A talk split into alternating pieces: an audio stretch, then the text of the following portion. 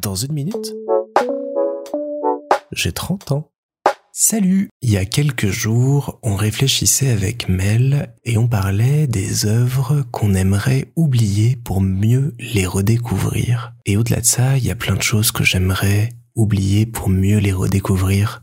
J'aimerais oublier le goût de certains plats pour euh, mieux les apprécier à nouveau. J'aimerais oublier certains voyages ou certains moments de voyage pour pouvoir encore mieux les apprécier les redécouvrir à nouveau. Il y a plein de moments de ma vie aussi que j'aimerais oublier.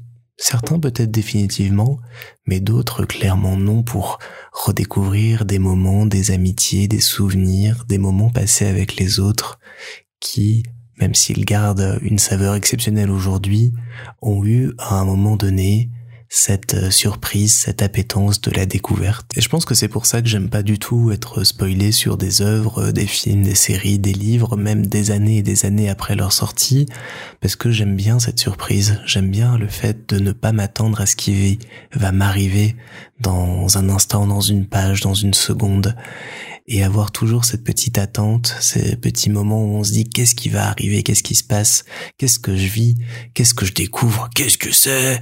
Ça, ça me plaît énormément et ça rejoint aussi euh, le principe de boucle temporelle dont je vous parlais il y a quelques épisodes, ce principe de pouvoir découvrir, redécouvrir, réapprendre, s'émerveiller de nouveau devant des choses qu'on connaît déjà. Je pense que c'est aussi un travail sur soi qu'on peut faire, de profiter de chaque moment, d'oublier sans oublier pour mieux savourer et mieux redécouvrir et faire découvrir aux autres.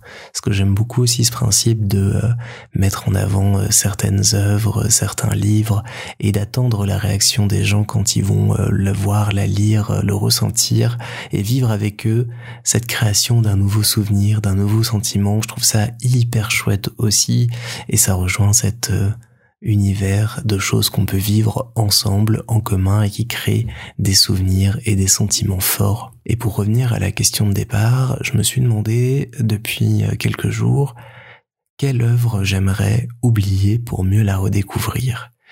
Et j'arrivais pas trop à mettre un doigt dessus, il y avait plein de petits moments qui me faisaient rire, sourire, pleurer, que j'avais envie d'oublier comme ça pour mieux les ressentir à nouveau, mais pas une œuvre en particulier. Et en fait, j'ai trouvé la réponse hier soir très tard en y réfléchissant.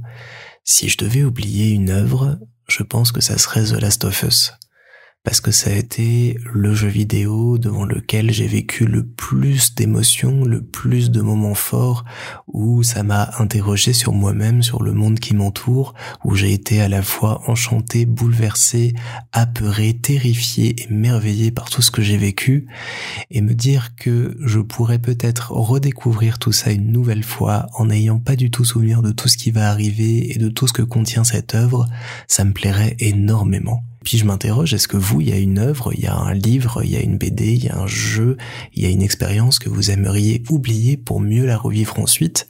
N'hésitez pas euh, à me le dire dans le formulaire de contact ou ailleurs.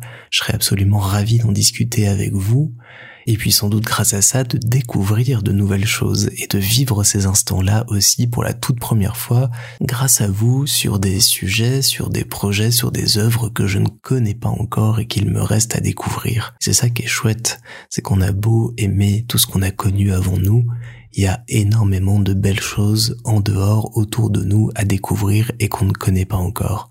Alors, à l'aventure.